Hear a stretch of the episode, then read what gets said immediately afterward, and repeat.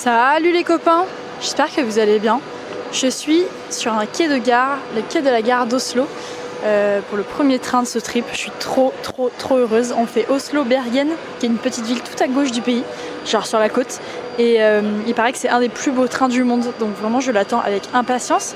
Et mon impatience est mise à rude épreuve car on a déjà une heure de retard. Le train n'arrive pas, donc ça fait une heure qu'on est sur le quai. J'ai le seum, vraiment j'ai le seum. Euh, et il, fait que être retardé et tout, donc on ne sait pas ce qui se passe. Il y a euh, trois quarts d'heure, il y a une alarme incendie qui a retenti. Waouh, il y a eu une alarme assentie qui a retenti. Non, c'est l'inverse. Il y a une alarme incendie qui a retenti euh, qui disait il y a un feu dans le bâtiment, donc sortez. Alors moi vivante, je vous le dis tout de suite, je ne sortirai pas de cette gare. Voilà, c'est le train que j'attends de prendre depuis le début de ma vie. Je le prendrai. Voilà, c'est bien clair. Et, euh, et, du coup, bah voilà, je suis contente. On part. Euh, on n'a pas d'hôtel, on n'a rien pour ce soir. Pas d'hôtel, pas d'hostel, pas de camping, rien. On a décidé de s'arrêter un peu au hasard sur le chemin. On a 8 heures de bus, euh, de train, pardon. Et on a décidé de s'arrêter genre au bout de 7h, 7h30 pour tout simplement planter la tente comme des pauvrettes. Euh, on ne sait pas si on va avoir le droit, on ne sait pas où on va atterrir, on va arriver dans la nuit en plus parce que là, je vous poste ce podcast, vraiment je l'ai enregistré, il y, a, il y, a, le train qui arrive. Oh mon dieu, je vais... Ça fait une heure qu'on l'attend ce putain de cul quand je commence à enregistrer le podcast. Il est là Écoutez, je vais continuer, hein. on est là, on est, dans, on est dans une spontanéité totale. Je suis avec Jamil, Coucou, je suis là. Le train arrive, on n'entend rien. Oh, il est beau. Oh là là, il y a des cascades. Il y a des cascades en photo sur le train. Mon Ça dieu. Une heure qu'on l'attend là. Je vais prendre mon sac. Vous savez quoi Je vais reprendre en 4 minutes quand je suis assise. Allez, c'est le premier podcast que je coupe. Je le coupe. C'est bon, je suis dans le train. Wouh, je suis trop contente. Les débuts d'aventure comme ça, c'est incroyable. Il y a Jamil qui est en train d'étendre son linge dans le wagon. Et je ne rigole pas, le wagon est complètement plein. Et Jamil sort son, ses fringues qui sentent le moisi et le, et l'eau là et il est en train de les étendre dans le wagon, ça me fait hurler de rire. Euh, donc ouais, je pense que ça va être le meilleur trajet de train de ma vie, je suis trop contente. Euh, donc oui, on dort, euh, on dort dehors ce soir, ça me fait un peu peur. On a pris des sandwichs et tout. On va arriver en pleine nuit et on va, on va poser une tente. D'ailleurs, tente que je ne sais pas poser. Voilà, j'ai monté une tente dans ma vie, j'avais 12 ans.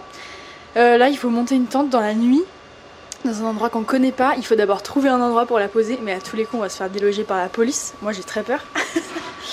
mais euh, voilà, c'est le début de la grande aventure. Et puis, euh, je pense qu'on va encore un peu avoir de chance et qu'il va pas faire très très froid, puisqu'on est à la même hauteur que Oslo et Oslo il fait plutôt chaud. Mais en revanche, euh, dès qu'on va commencer à monter un peu, on est sur de l'air glaciaire. Voilà, le cercle polaire, le cap Nord, la neige, les glaciers, tout ça, tout ça. Ça me fait très très peur.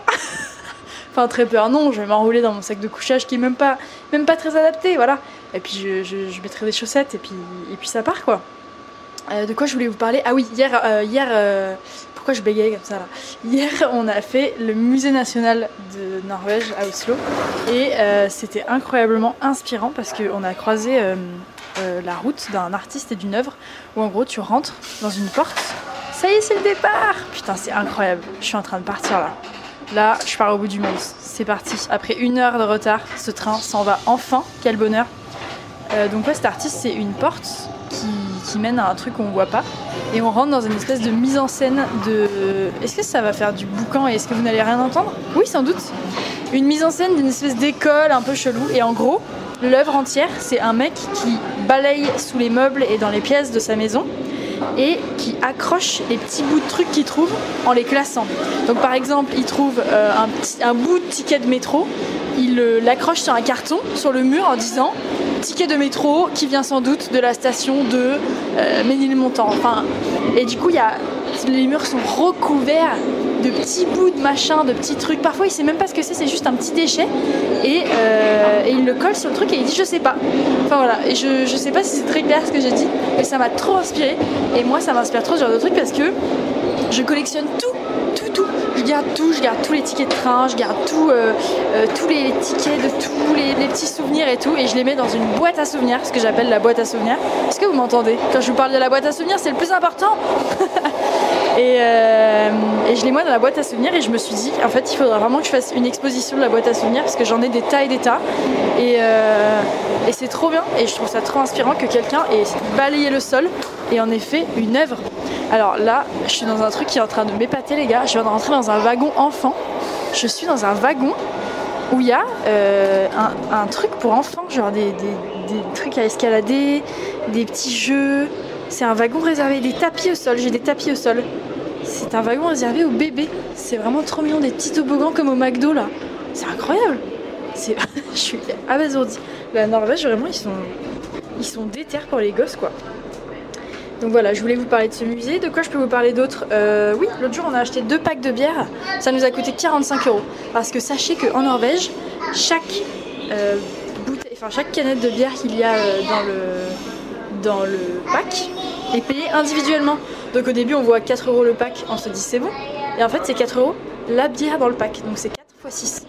Et on en a pris deux, comme des gros débilos, parce que l'alcool, bah déjà tout est très très cher ici, mais l'alcool en particulier c'est vraiment un enfer. Et du coup, euh, bah, on a payé deux packs de bière 45 euros. Voilà, je voulais vous le dire. C'est à peu près tout pour aujourd'hui. Euh, on voyage pour la première fois, parce que là ça fait 4 jours qu'on est à Oslo. On voyage pour la première fois avec nos gros sacs à dos qui sont très très très très chargés. Euh, vraiment, on, se tape des, des 15-20 kilos sur le dos. Ça va être intense quand, on- va devoir escalader des montagnes. Ah oui, quoi d'autre? Euh, On avait une copine ce matin à Oslo qui nous a dit qui bossait à l'Institut français. Justine d'ailleurs, qui était trop sympa. C'était une des abonnées qu'on a rencontrées le premier jour et on a squatté chez elle pendant deux jours. Elle, nous a, elle est partie euh, ce week-end et elle nous a donné ses clés.